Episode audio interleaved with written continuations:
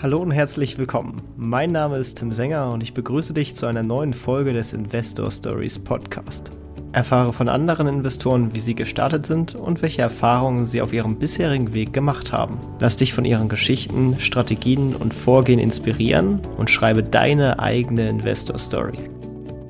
Hallo und herzlich willkommen zum Investor Stories Podcast. Ja, und wir haben äh, mal wieder eine bekannte Persönlichkeit aus dem äh, ja, deutschen Börsenspektrum. Äh, nicht nur als Anleger, er ist auch in diversen Medien vertreten, betreibt auch verschiedene Medienhäuser im Finanzbereich. Es ist Tobias Kramer. Herzlich willkommen im Podcast. Hallo Tim, freut mich da zu sein.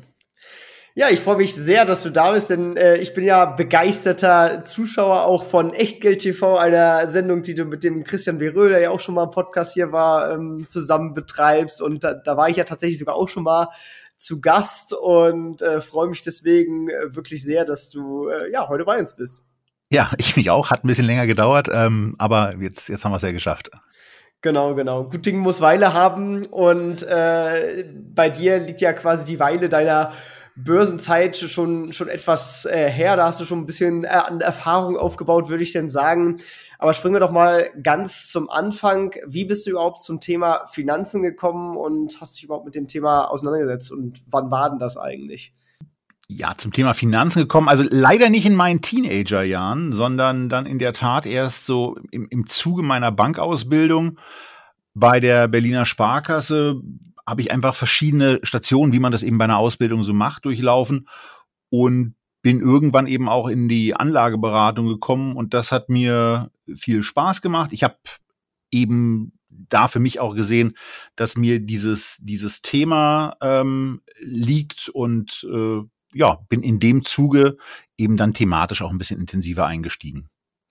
Okay, und dann äh, bist du quasi hast beraten und bist dann sozusagen auch selber dann eingestiegen, hast angefangen Aktien zu kaufen. Also was waren da deine ersten Investments? Also waren das Aktien oder waren das erstmal Fonds? Wie, wie bist du da an das Thema rangegangen damals? Ja, also wie es sich für jeden, für jeden ähm, ordentlichen Auszubilden im Sparkassenumfeld gehört, war natürlich die erste Anlage der klassische DK-Fonds, also ein deutscher Aktienfonds, den man dann eben im Rahmen der vermögenswirksamen Leistungen bespart hat. Und das hat auch ziemlich gut funktioniert. Ähm, und ich meine, dieses, dieses Thema, dieses Thema Anlageberatung hat bei mir in der Ausbildung eben dann vor allen Dingen den, den Turn bekommen, als ich den, den Platz in der Filiale für die Anlageberatung äh, infolge einer Urlaubsvertretung einfach mal drei Wochen alleine geführt habe. Und das, das war dann eben so quasi die Initialzündung dafür, dass ich mich danach dann eben auch angefangen habe, intensiver mit dem Thema zu beschäftigen und eben dann auch im Zuge der Weiterentwicklung innerhalb der Bank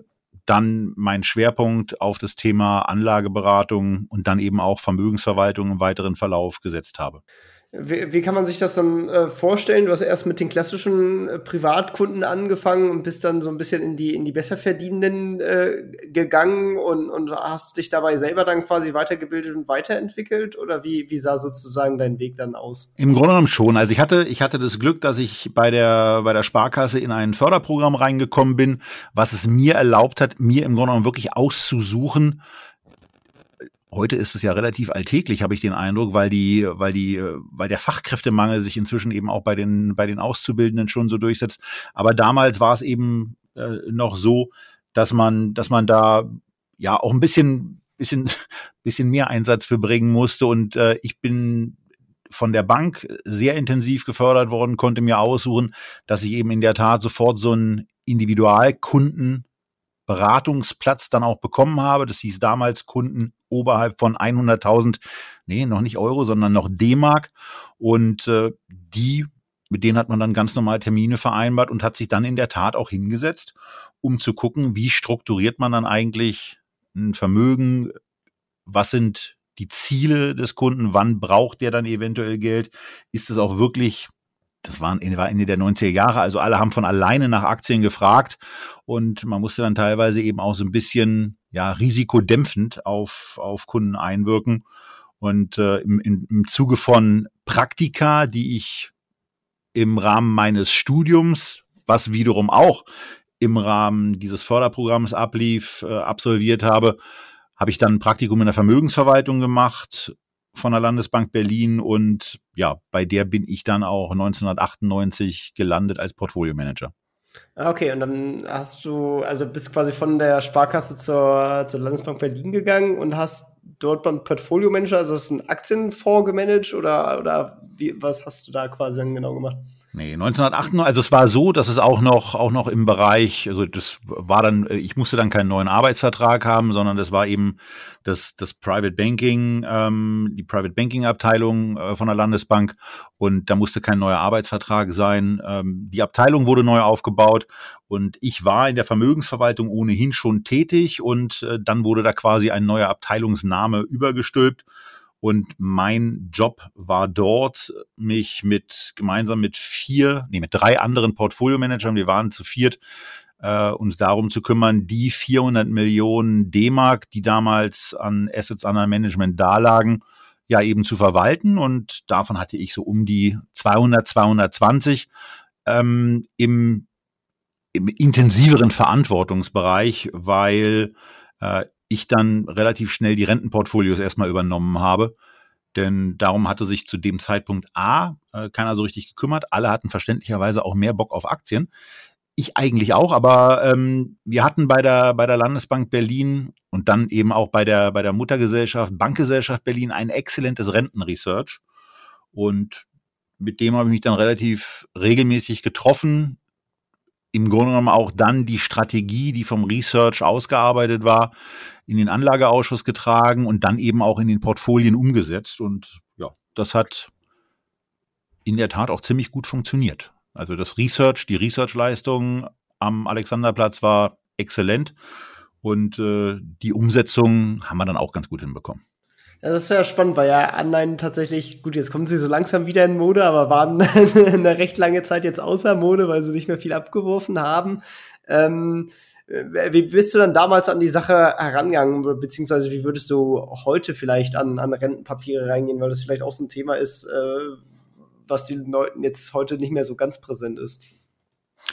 Na, damals, damals war der wesentliche Ansatz eigentlich auch zu sagen, die Leute im Research haben eine, haben eine hohe Kompetenz und äh, ich bin ja im Grunde genommen für die Umsetzung ähm, von bestimmten strategischen Ideen und Ansätzen verantwortlich. Also von daher habe ich gar nicht so viel an der Stelle mich mit eigenen Strategien beschäftigt, sondern war im Wesentlichen dafür da, die Strategien, die aus dem Research kamen, zu hinterfragen ähm, oder wie man neudeutsch so schön sagt, zu challengen und dann eben mit einer, mit einer Idee wieder ins Büro zurückzugehen und dafür dann entsprechende Fondsprodukte. Wir haben das Ganze damals mit einem also wir hatten einen freien Ansatz, wir konnten wählen äh, im deutschen Fondsuniversum, was wir wollen.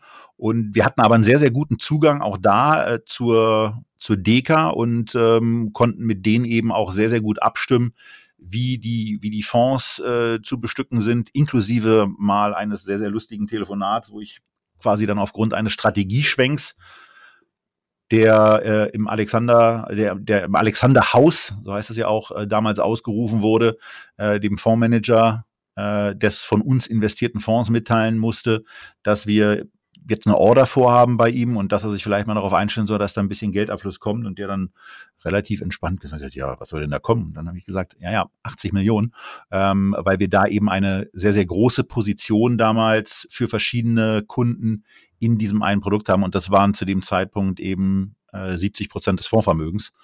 Und in dem Moment äh, hatte ich seine ungeteilte Aufmerksamkeit, denn ähm, äh, dann war natürlich die nächste Frage, was denn, was denn mit dem Geld passiert. Da konnte ich ihn dahingehend beruhigen, dass wir nur den Laufzeitenbereich verschoben haben. Denn das war, das war der Ansatz, der, der damals verfolgt wurde. Wir haben im Grunde genommen äh, die Laufzeiten gemanagt, also ähm, dann auch geguckt, in welchen, in welchen Situationen ist denn von Zinssenkungen auszugehen, damit man von Kurssteigerungen, dann insbesondere auch von langen Laufzeiten äh, profitieren kann, also von Anleihen mit langen Laufzeiten bei den Kurssteigerungen dann profitieren kann.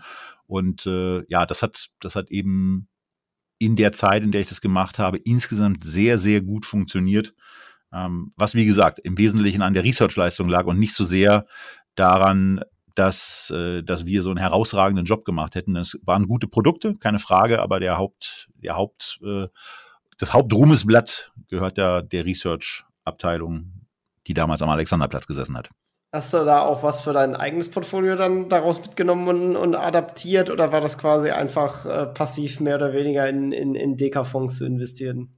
Nein, also damals, damals, also, also wie, wie dann eben in so einem Alter üblich, also wenn man, wenn man in, wenn man in einer Zeit, in der die Börse eigentlich nur einen Weg nach oben kennt, und äh, wo man selber eigentlich noch relativ wenig erfahrungsarm ist, das gehört ja dann eben auch dazu, da ist man sicherlich bei der eigenen Anlagestrategie deutlich mutiger, als äh, man es dann äh, für Kunden äh, ist. Also wir haben zwar auch das ein oder andere am neuen Markt gemacht, aber da sehr, sehr zurückhaltend und wirklich die Märkte stark über, über Investmentfonds abgedeckt, ähm, die wir eben auch zu sehr, sehr günstigen Konditionen äh, für Kunden erwerben konnten und dann eben die Kostenvorteile wie es bei einer Vermögensverwaltung dann eben, eben üblich ist, auch an die Kunden weiterreichen konnten. Aber für mich selber war ich schon ein bisschen spekulativer unterwegs und ähm, das hat natürlich auch gerade zu Ende der 90er Jahre auch sehr, sehr, sehr gut funktioniert. Ja, das äh, kann ich mir auch ganz gut vorstellen. Wie ging es weiter? Was, was waren quasi deine, deine nächsten Schritte? Na, beruflich war es dann, dann so, dass mein, mein Chef bei der Vermögensverwaltung leider gekündigt hat und die, die Neubesetzung nicht so richtig äh, voranging. Und ich hatte nach einem, nach einem Praktikum, was ich 1998 direkt während der Russlandkrise bei NTV gemacht hatte, äh, Kontakt zu ein paar Leuten und die hatten mich wiederholt angesprochen, ob ich nicht zu ihnen kommen wolle. Die hatten da so eine, so ein Internetunternehmen ähm, gerade im Aufbau befindlich. Und ich habe dann eben mehrfach gesagt nach dem Motto, Leute, ähm, bin irgendwie 25 Jahre alt, ich äh, darf hier 200 Millionen D-Mark managen, ähm, das, da werde ich jetzt nicht zu einer Internetfirma gehen, äh, um mal ein bisschen, um mal ein bisschen rumzuspielen, sondern ähm, habe dann eben schon gesagt, nee, das ist halt jetzt nicht für so eine gute Idee.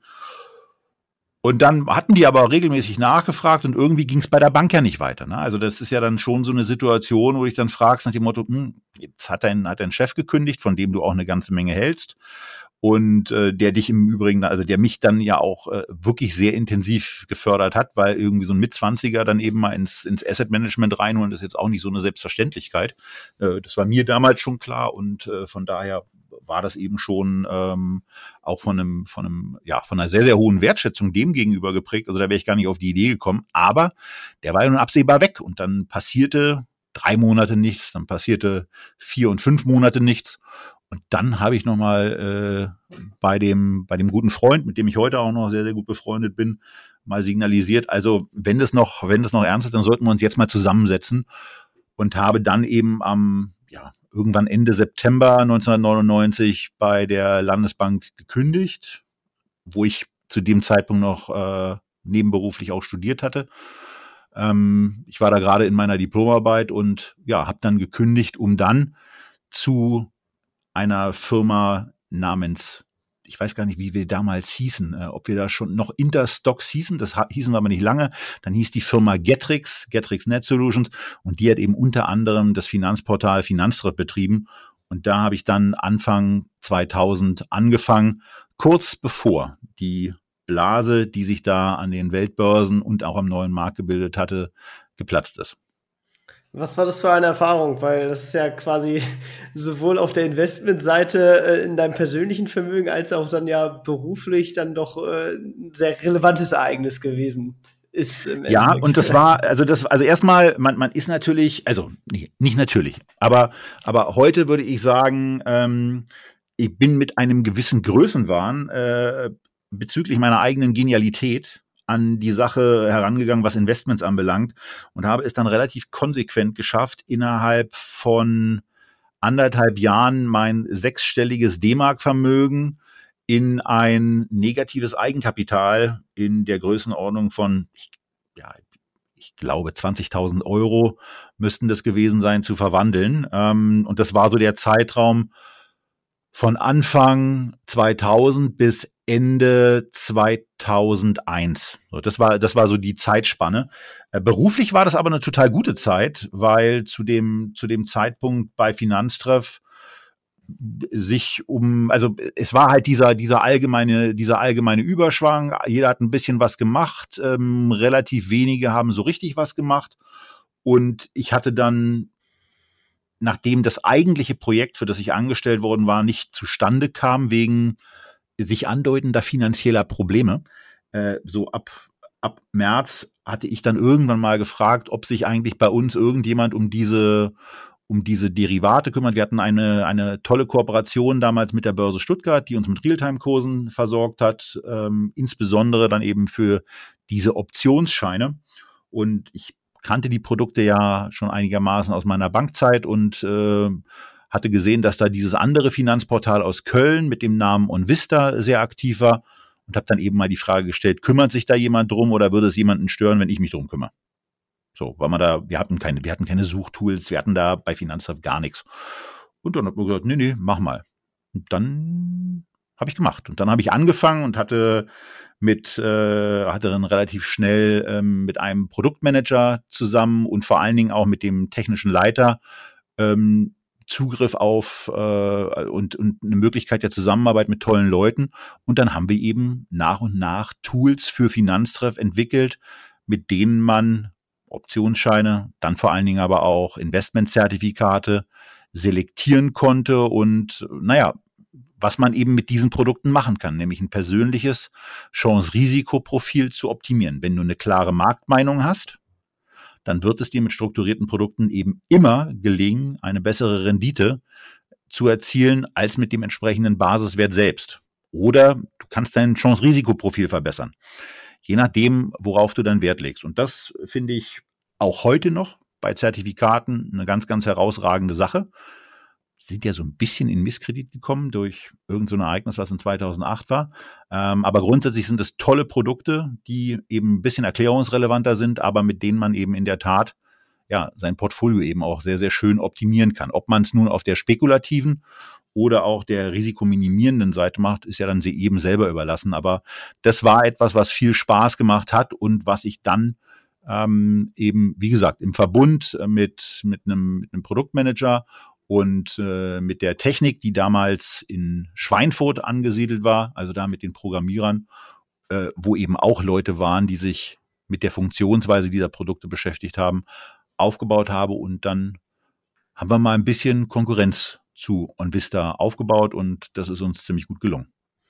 Ja, das ist äh, tatsächlich ganz schönes, äh, ganz schöne verschiedene Sachen, die du gemacht hast. Und das dem Thema Zertifikate bist ja in dem Sinne auch, auch treu geblieben, hast du dann ja später sogar gegründet. Dazu kommen wir gleich nochmal. Ich würde jetzt erstmal kurz zurückspringen äh, zu dem Teil mit dem negativen Eigenkapital. Bist du da mit äh, Hebel dann später unterwegs gewesen oder äh, wie hast du es geschafft, quasi auf ein negatives äh, Vermögen sozusagen zu kommen. Ja, wie es sich gehört. Natürlich Überzeugung der der eigenen Unbesiegbarkeit und der der eigenen der eigenen äh, ja äh, der eigenen Qualifikation natürlich auch auf Kredit irgendwas gemacht und ähm, ja, das ist eben in einem sich negativ entwickelnden Markt keine so gute Idee.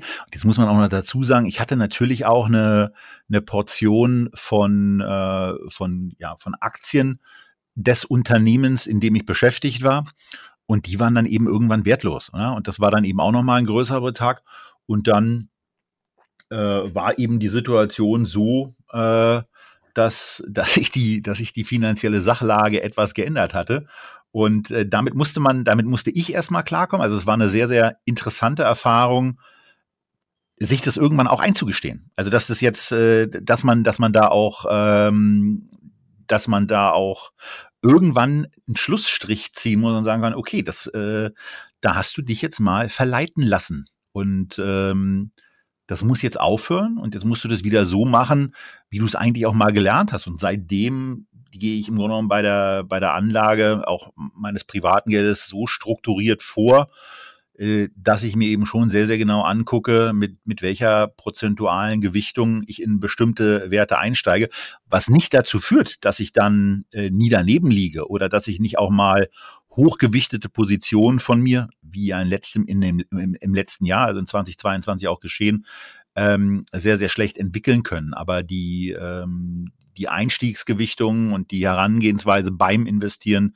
äh, die ist, die ist relativ, die ist relativ klar geklärt und äh, das funktioniert eben ins, insgesamt dann auch sehr gut.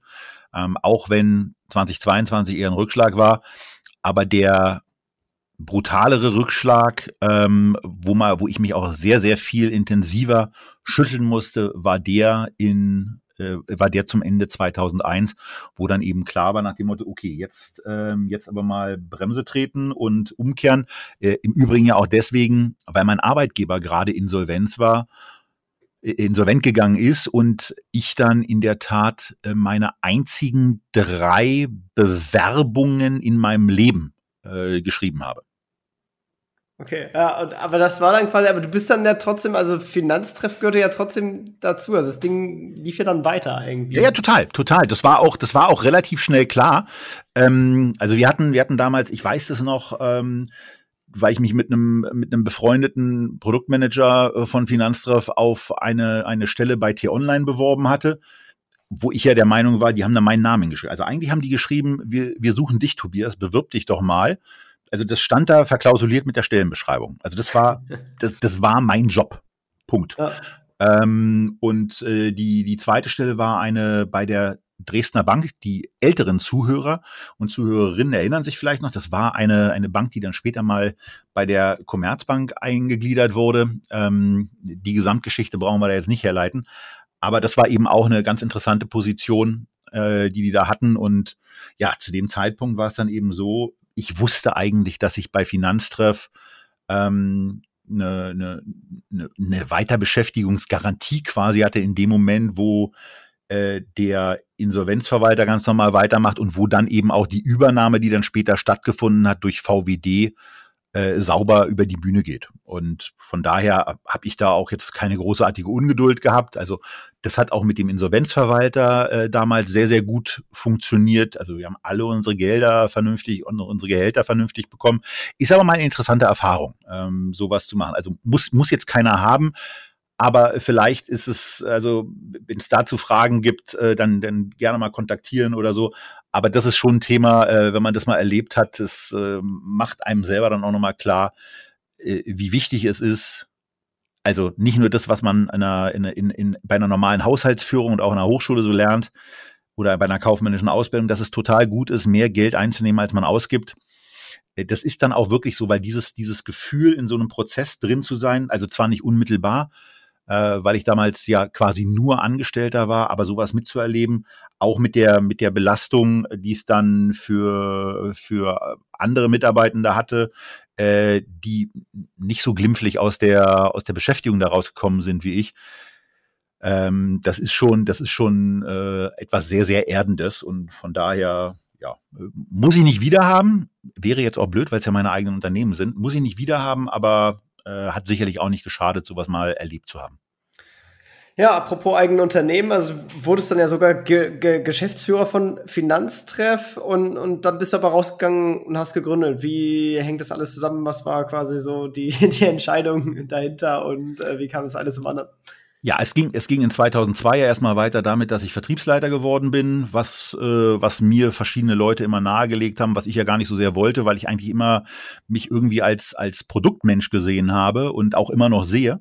Ähm, aber äh, wenn, wenn man selber ein Produkt gemacht hat, dann ist man manchmal auch derjenige, der es äh, am überzeugendsten erklären kann und da, wo die Augen am, am meisten leuchten. Und das hat ähm, eben immer ganz gut funktioniert und es ging dann eben von 2000 äh, von 2002, 3, 4 äh, sehr sehr gut weiter. Ähm, in 2005 haben sich auf einmal äh, bei Finanztreff zwei Geschäftsführer für den Gesellschafter sehr überraschend, also für mich im Übrigen auch, äh, verabschiedet in einer in einer gewissen Hauruck-Aktion und äh, das hatte dann zur Folge, dass äh, man bei VWD äh, ja sich eigentlich nicht so lange die Frage gestellt hat, wer, wer der Geschäftsführer werden soll. Ähm, ich habe noch einen Kollegen an die Seite gestellt bekommen, ähm, was, auch, was auch grundsätzlich ganz gut ist, dass man so eine Geschäftsführung zu zweit macht. Und ähm, dann haben wir in 2005 eben äh, zusammen die, die Geschäfte bei Finanzdrift geführt. Ähm, und das lief dann eben auch sehr, sehr erfolgreich weiter. Aber ich hatte schon damals eine Idee für eine, für eine eigene, für, eine, für ein eigenes Unternehmen. Und das beschäftigte sich damals schon äh, damit, dass ich ganz gerne eine Publikation für Anlageberater gründen wollte. Und das war so in 2005 gerade so ein bisschen, so ein bisschen schon in der Mache. Und wir waren da eigentlich auch schon so weit aufgestellt, dass wir, dass wir so irgendwie kurz davor waren, loszulegen. Aber dann war eben mein Geschäftsführer weg. Und mir war relativ klar, dass die mich wohl fragen würden. Und ich wusste auch, dass mich der, dass mich die Aufgabe ziemlich reizen würde. Also habe ich zum einen gesagt, wir stellen das, das Projekt jetzt mal ein halbes Jahr zurück und gucken, was jetzt passiert. Und ich habe damals eben meinem Gesellschafter auch schon gesagt, dass ich irgendwann auf ihn zukommen werde mit einem sehr, sehr ungewöhnlichen Wunsch äh, einer Nebentätigkeit. Ähm, und dass ich schon mal im Voraus darum bitten würde, auch wenn es ungewöhnlich ist, dass mir die genehmigt wird. Und äh, mein Gesellschafter und der, der damalige Geschäftsführer von VWD, Edmund Käferstein, mich ein bisschen komisch angeguckt, äh, weil das ein ziemlich ungewöhnlicher Wunsch war, aber hatte mir dann eben auch gesagt, na gut, ähm, dann gucken wir mal, was da für ein Wunsch kommt, aber wir machen das so, weil ich habe damit eben auch meine Zusage verbunden, dass ich bis mindestens Ende 2007 bei, bei Finanztreff bleibe, ähm, was in der Situation nach diesem plötzlichen Abgang eben äh, deswegen auch wichtig war, weil die dann eben nicht nochmal Bock hatten, irgendwie so eine plötzlichen, so einen plötzlichen Führungswechsel dann in irgendeiner Form managen zu müssen, sondern die wollten eine vernünftige Weiterentwicklung vom Unternehmen haben und ansonsten wollten die da Ruhe in Berlin haben ähm, was ja für ein, was ja für ein Frankfurter Unternehmen dann eben auch einigermaßen verständlich ist, äh, dass dann nicht irgendwie dann alle sechs Monate die Geschäftsführer wechseln. Was bei uns eben nicht der Fall war, aber das Versprechen hat er mir abgerungen. Ich habe ihm die Zusage zu der, zu der Nebentätigkeit abgerungen. Und mit dem Wunsch bin ich dann eben im 2000, in 2000, Ende 2005 wieder auf ihn zugegangen, habe gesagt, das ist die Idee. Ich würde ganz gerne eine Fachpublikation für Anlageberater auflegen, die Zertifikateberater heißen soll. Ähm, das würde ich ganz gern mit jemandem zusammen machen, mit dem ich schon ein paar Jahre damals zusammengearbeitet habe, nämlich mit Ralf Anderes, der dann, mit dem ich das Unternehmen dann auch zusammen gegründet habe und der Chefredakteur von der Publikation geworden ist. Und äh, den exklusiven Vertriebsauftrag für dieses Produkt konnte ich dann natürlich sofort äh, meinem Arbeitgeber geben, äh, sodass der eben über eine Vertriebsprovision äh, quasi auch nochmal was davon hatte, ähm, dass diese Nebentätigkeit, dass er diese Nebentät Nebentätigkeit genehmigt hat. Ah, okay, das heißt, das Ganze ist auch erstmal quasi so als, als Nebengewerbe eigentlich gestartet und äh, das sollte man vielleicht auch nochmal erklären für die, die es nicht kennen. In dem Magazin informiert er sozusagen Anlageberater über Zertifikate, was da interessant ist, wo man mal reinschauen konnte, worauf man so achten sollte. Und genau, und das habt ihr dann darüber sogar vertrieben. Ja, es war, es war halt ein boomender Markt und die Marketingbroschüren waren sehr gut. Aber manchmal haben die Marketingbroschüren, wie das dann so ist, vergessen, auch so ein paar kritische Hinweise mitzugeben. Und das war etwas, was wir dann eben gemacht haben, dass wir auch bei bestimmten Produktstrukturen ähm, auch stärker auf die Risiken und nicht nur auf die, auf die Chancen äh, eingegangen sind, sondern dass wir, also da, da wo Licht ist, da ist eben auch Schatten. Und das muss man dann eben auch mal erklären. Das ist auch gar nicht schlimm, dass das so ist, aber man muss es, man muss es eben sowohl Anlageberatern erklären, die es dann auch ähm, ihren Kunden erklären und nicht in allen Marketingunterlagen und auch nicht in allen Schulungsmaterialien war es in den Nullerjahren so, dass naja, mit großer Deutlichkeit alle Risiken dargestellt wurden. Mhm. Und das lief dann irgendwann so gut, dass du dann komplett Vollzeit eingestiegen bist?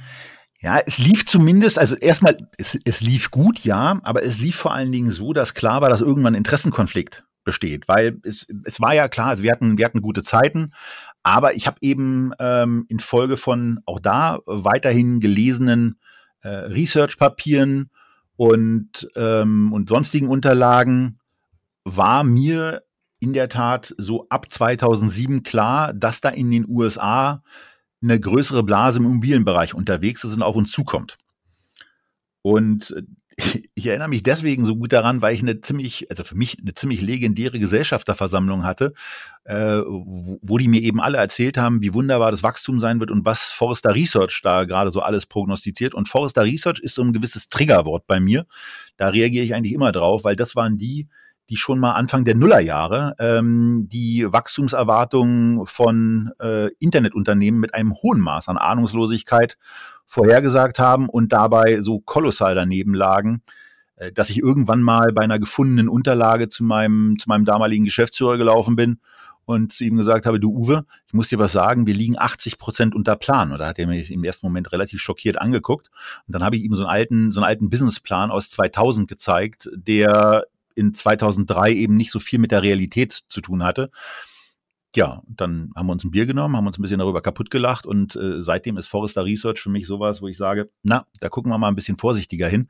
Und das war eben damals auch so, also da war eben nur, da war, wo, damals wurde eben auch in 2007 wurde nur alles äh, äh, rosarot und wunderbar gesehen und das, was in den USA sich abgespielt hat, das wollte zu dem Zeitpunkt noch keiner so so richtig hören.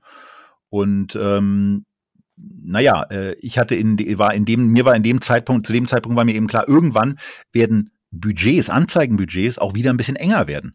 Und ähm, wenn man dann vor einer Situation steht, dass man ein wie groß geratenes Budget auch immer, ja, ob nun, ob nun 10, 50 oder 100.000 Euro, dass man weiß, dass, dass, ein, dass, ein, dass ein Anzeigenkunde so etwas, so etwas ganz gerne verwerten will, dann hat man einen Interessenkonflikt in dem Moment, wo einem das eine Unternehmen gehört und wo man für das andere Unternehmen beruflich tätig ist. Und den, dem Interessenkonflikt wollte ich mich dann irgendwann nicht mehr stellen und fand das ja mit dem eigenen Unternehmen eigentlich auch ganz praktisch und ähm, hatte mich eben auch ein bisschen geärgert, dass ich das eben erst verhältnismäßig spät gemacht habe und dann dann habe ich es eben mit einem äh, in einer Situation auch schon einer ganz ordentlichen finanziellen Sicherheit äh, gemacht, weil ich wusste, wenn ich das Ding jetzt irgendwie in den nächsten 12, 24 Monaten vor die Wand fahre, was man ja immer mal mit berücksichtigen muss, dann bin ich finanziell zumindest einfach mal für die nächsten zwölf Monate so sauber aufgestellt, dass ich nicht nervös werden muss. Also dass ich im Zweifelsfall auch erstmal drei Monate irgendwo hinfahren kann, mich äh, davon erholen kann, dass ich jetzt selber eine Insolvenz gemacht hätte, ähm, was nicht geschehen ist. Aber das war, das war relativ wichtig und dann eben erstmal zur Ruhe, äh, dass ich zur Ruhe hätte kommen können.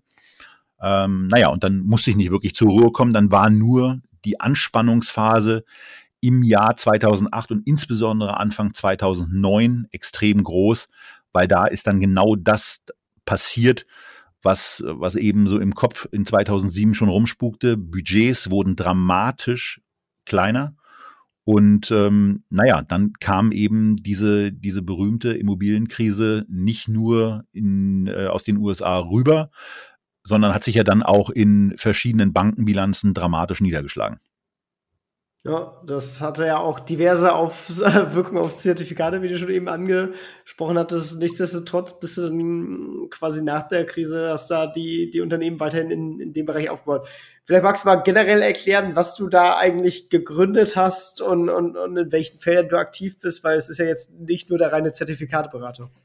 Ja, es sind also es sind zwei Unternehmen, ähm, die die ich gegründet habe und bei denen ich auch äh, jeweils geschäftsführender Gesellschafter bin. Das ist einmal die DZB Media, die früher als Zertifikateberater GmbH firmiert hat. Da geht es darum, sowohl B2B, ja, B2B-Lern, also so Anlageberatern, Vermögensverwaltern, Portfoliomanagern, eine Publikation A bereitzustellen, die regelmäßig kommt, also ab jetzt eben zweimal im Jahr und darüber hinaus eben noch, äh, noch Online-Inhalte bereitzustellen, äh, wo man, wo man auch wieder das Thema Chancen, Risiken sauber aufbereitet und dann eben zeigt, wie diese Produkte funktionieren. Denn das ist in den letzten Jahren erstaunlicherweise auch wieder ein bisschen weniger geworden. Ähm, diese, diese, diese klassische Produktfunktion ja, in, mit einer gewissen Regelmäßigkeit eben so zu erklären, dass es dann eben auch in Mark und Bein übergehen kann. Und das ähm, machen wir jetzt seit dem Jahr wieder auch auf der Online-Schiene ein bisschen intensiver. Also nicht nur ein bisschen intensiver, sondern deutlich intensiver. Und äh, vor dem Hintergrund haben wir bei, bei DZB Media im Moment zwei Arme, äh, nämlich einmal die B2B-Publikation der Zertifikateberater und ansonsten noch eine B2C, also für Privatanleger, für Selbstentscheider, eine Publikation, wo ich äh, in der Tat dann in 2011 äh, mit Ralf zusammen, also mit Ralf Anderes zusammen, eigenes Geld habe, äh, also angefangen habe, eigenes Geld zu investieren also sozusagen äh, das, das, die ersten Echtgeldportfolios äh, damals schon gemacht habe, wo wir Anlageberater fragen, wie sie Geld auf längere Sicht allokieren würden, wenn sie frei entscheiden könnten. Und diese Allokation nehmen wir dann in DZB Portfolio zum Anlass und investieren in ein Depot, was wir Fundament nennen.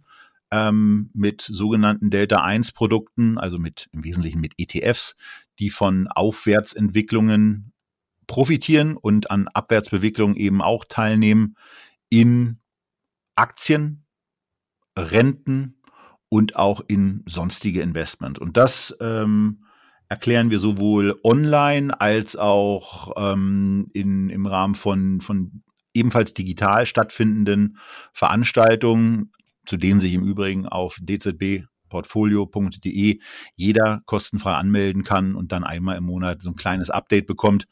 Wenn man dann ein bisschen, bisschen genauer reinschauen will und ein bisschen genauer wissen will, was da eigentlich der Hintergrund ist, dann äh, muss man sich, so ist es ja heutzutage, nicht ganz überraschend, für ein Premium-Abo entscheiden, damit man dann eben auch die WKNs der enthaltenen Fonds oder ähm, ein zweites Portfolio haben wir auch noch, wo wir eine Aktienstrategie Risiko optimiert mit Zertifikaten umsetzen äh, und wo man dann eben auch die Informationen und die entsprechenden WKNs bekommt. So, und da, damit gibt es eben zwei Produkte. Einmal DZB Portfolio für Privatanleger und Selbstentscheider. Das ist so ein bisschen begleitetes, begleitete Vermögensanlage und der Zertifikateberater für Anlageberater und Vermögensverwalter. Genau, und dann nebenbei hast du noch eine Marketingagentur oder kann man das Marketingagentur nennen, aufgebaut? Oder was, was war das zweite Unternehmen sozusagen? Na, das wäre ein bisschen vermessen, wenn ich jetzt für mich in Anspruch nehmen würde, ja, habe ich aufgebaut. Also aufgebaut hat die mein Geschäftspartner Daniel Thieme. Ähm, der, der hatte, ähm, der hatte kurz nachdem, äh, also kurz nachdem ich bei Finanztreff weg war, äh, ist etwas, etwas für mich nicht wirklich Überraschendes passiert, aber ähm, äh, es haben Leute angefangen zu kündigen. Also äh, nicht, weil ich nicht mehr da war, sondern eher so, weil so ein bisschen die, die, die Entwicklungsgeschwindigkeit äh, in bestimmten Bereichen gefehlt hat. Ja, weil da, weil da ein paar Entscheidungen vom Gesellschafter damals nicht so getroffen wurden, äh, wie sie auf der Zeitachse angemessen gewesen wären, die zu treffen. Ja, also um mal an, da ein bisschen, bleibe ich mal lieber ein bisschen an der Oberfläche. Ähm, aber die haben für, für eine Entscheidung, ähm, die, die ich ihnen quasi mit meinem Ausscheiden äh, vorgeschlagen hatte, haben sie leider zwölf Monate gebraucht. Und äh, in der Zeit hat man ein bisschen, äh, bisschen Traktion verloren. Und ähm, dann ist ein Mitarbeiter äh, aus meinem Team äh, eben eben gegangen. Und in dem Moment habe ich habe ich Kontakt zu Daniel Thieme aufgenommen, der eben auch Teil meines Teams damals war und habe ihn gefragt, solltest du dich nur ansatzweise mit dem Gedanken beschäftigen, äh, Finanztreff zu verlassen, sag mir bitte Bescheid. Und er hat mit einem Wort geantwortet und das Wort war Bescheid. Ähm, und dann war er am gleichen Abend noch, äh, noch bei mir. Ähm, wir haben uns ein weißes Blatt Papier genommen, haben uns überlegt, äh, was wir gut können, ähm, wo wir, also wo wir eine gewisse Expertise auch haben, was uns Spaß macht. Ähm, und drittens, äh, womit man auch Geld verdienen kann. Und äh, das ist, wir haben das dann so Adorum-Dreieck genannt, weil wir immer auf den verschiedenen Achsen dann sagen nach dem Motto, also wenn mal etwas keinen Spaß macht, aber wir es trotzdem können und äh, jemand auch bereit ist, dafür viel Geld zu bezahlen, dann machen wir im Zweifelsfall auch etwas, was Spaß macht. Aber am schönsten ist es natürlich, wenn alle drei Ausprägungen ähm, dieses, dieses Dreiecks äh, dann, dann hohe Ausschläge haben. Und äh, wenn man dann, wenn man dann viel von dem, äh, was man was man kann, was man gerne macht und womit man Geld verdienen kann, eben auch verwirklichen kann. Und das haben wir, damit haben wir dann in 2008 direkt angefangen. Wir haben das Unternehmen, ähm, ich weiß das Datum gar nicht mehr, aber ich weiß, dass es zwei Wochen vor Lehman war. Ähm, ich weiß nicht mehr, ob Lehman im im September, äh, im September oder August äh, über die Wupper gegangen ist. Aber äh, wir, hatten, wir hatten am Monatsanfang gekündigt und zwei Wochen später ist Lehman pleite gegangen. Und ähm, zwei Monate später waren wir das erste Mal profitabel, ähm, was natürlich eine sehr, sehr gute Situation war. Aber das war eben, das war eben das, was wir mit Adom damals aufgezogen haben. Und was wir da machen, ist eben in der Tat angefangen haben wir mit Media Consulting. Das heißt also, äh, dass es ja viele, dass es ja viele Kunden auch gibt, die Geld im Finanzmarkt ausgeben wollen, ähm, aber es eben zum damaligen Zeitpunkt nicht so viele Agenturen gab, ähm, die, die das Ganze mit der Unabhängigkeit und vor allen Dingen auch mit der, mit der entsprechenden Seriosität betrieben haben. Also da lief eine ganze Menge über Kickback-Zahlungen und, äh, und sonstige Merkwürdigkeiten. Und da haben wir gesagt, wir würden das ganz gerne sehr, sehr transparent machen. Also haben eine, haben eine sehr, sehr intensive Selbstverpflichtung gegenüber Kunden damals auch ähm, jeweils, jeweils mit, also nicht nur damals, sondern auch heute noch ähm, äh, in die Vertragsunterlagen gepackt, äh, um eben zu signalisieren, also bei uns gibt's keine Kickbacks hintenrum und alle Vorteile, die wir haben, äh, die gehen, die gehen zugunsten des Kunden. Ähm, und das war, das war damals, sagen wir mal, nicht so unbedingt üblich. Und ähm, damit haben wir dann eben angefangen und äh, haben dann eben aus, aus dieser Adorum heraus noch andere, andere Projekte angefangen zu stemmen, unter anderem ein Inhalte-Distributionstool, ähm, wo man, wo man äh, mit einer Software und einem Software, einem Software as a Service Ansatz eben Dinge auch verteilen kann. Und ähm, ja, dann hatten wir eben irgendwann auch noch, weil Daniel ja, äh, Daniel, also Daniel Thieme mir, mir immer wieder gesagt hat, wir müssen da irgendwas mit YouTube machen. Ähm, und irgendwann war ich dann, war ich dann bei, mit Christian zusammen auf Mallorca und äh, ähm, dann kam es zu, zu einem Gespräch, äh, an dessen Ende dann eben Echtgeld TV stand. Ja, und das ist ja wirklich ein, ein tolles äh, Produkt, was dabei am Ende rumgekommen ist. Und ich verlinke auch natürlich Echtgeld TV und, und deine ganzen anderen äh, Unternehmen in der Beschreibung, falls sich da jemand näher informieren möchte. Mhm. Denn äh, ja, ist doch wirklich ganz spannend, äh, was du da alles so Verschiedenes gemacht und aufgebaut hast. Und ähm, an dieser Stelle möchten wir dir einen weiteren Werbepartner von uns vorstellen. Und zwar die ProLife GmbH. Hast du noch alte Lebens- oder Rentenversicherungen, die du vor zig Jahren abgeschlossen hast und alles andere als happy mit der Performance bist?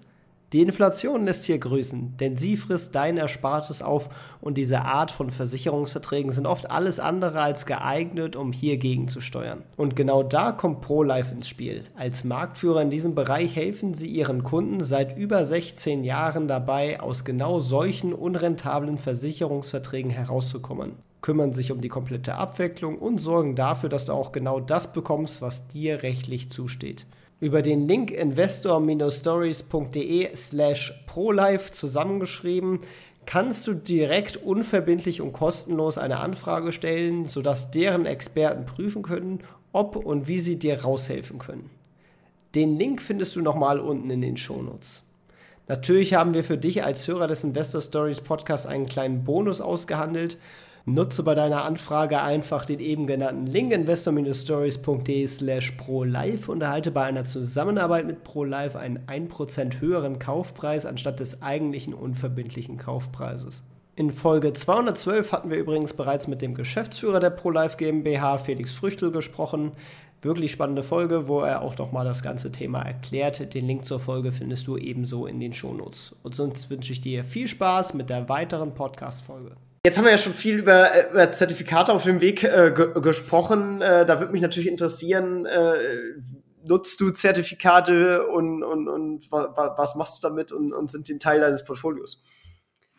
Ja, sind sie. Ähm, jetzt beispielsweise bei, bei Echtgeld TV sind sie da nicht mit äh, Teil. Wir werden allerdings demnächst mal, also A, einmal äh, zeigen, wie so ein Discount-Zertifikat funktioniert und B werde ich wahrscheinlich auch aufgrund einer besonderen Chance-Risiko-Konstellation, die sich bei der Deutschen Post im Moment so darstellt, auch ein, ein sogenanntes Bonus-Pro-Zertifikat mal bei Echtgeld äh, aufnehmen, um da die Funktionsweise zu zeigen. Aber ansonsten machen wir es natürlich bei DZB Portfolio.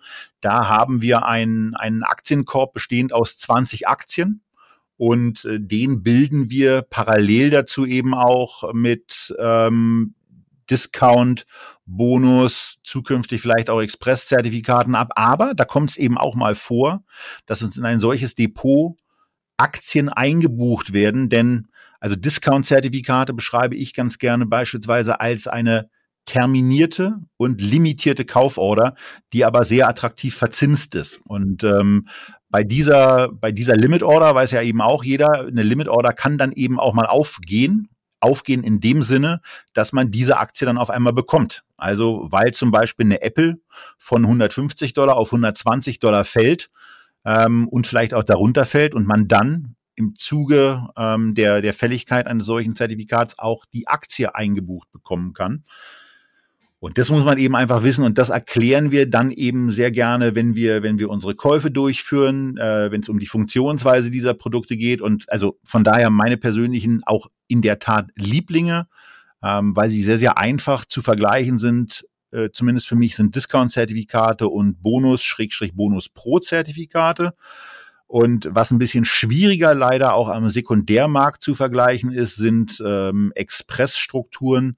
Ähm, aber da, wenn man dann in Unterlagen reingeht, ergeben sich auch wirklich sehr, sehr reizvolle Chance-Risikokonstellationen, äh, wo man eben mit einer, mit einer Marktmeinung und dann natürlich auch einer eintreffenden Marktmeinung. Also eine Marktmeinung zu haben ist ja ganz schön, aber sie sollte dann sich eben irgendwann auch in der Realität umsetzen. Und wenn sie dann sich dann irgendwann äh, bewahrheitet, dann sollte man mit dem Produkt, was man gekauft hat, eben ähm, unter Chance-Risikogesichtspunkten besser abschneiden als äh, mit der Aktie selbst.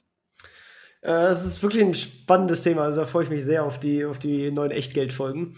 Ähm, Wie viel Anteil nimmt es denn ungefähr in deinem Gesamtportfolio ein? Also wie viel ist da Pi mal Daumen in, in Zertifikaten? Wie viel gehst da rein in Aktien? Ähm, und, und, hast du auch noch andere Assetklassen in deinem Portfolio? Ähm, also, wenn ich mir das hier so angucke, dann sage ich dir, äh, dass ich Zertifikate äh, Zertifikate ist für mich in der Tat ein Aktienersatz und ich, ich sehe es, also ich bilde es dann nicht anders in meinem Portfolio ab, weil äh, wenn ich es wenn ich's im Portfolio mache, sind es in der Regel Discount-Zertifikate. Und bei diesen Discount-Zertifikaten sage ich dann eben einfach, das ist einfach eine Alternative beispielsweise zur Apple-Aktie. Also bei der Apple kann ich es im Moment deswegen ganz gut sagen, weil wir da gerade ähm, eine, eine Order äh, für, für, den, äh, für die kommenden Tage vorbereiten, wo wir, wo wir wissen, äh, was wir da, was wir da kaufen wollen. Und da, da, da kann ich eben sagen, das wird ein, das wird ein Produkt sein, was nach unten hin 20 Prozent Puffer anbietet. Also die Aktie von Apple kann 20 Prozent fallen. Und wenn das passiert, dann mache ich als Anleger trotzdem einen zehnprozentigen Ertrag.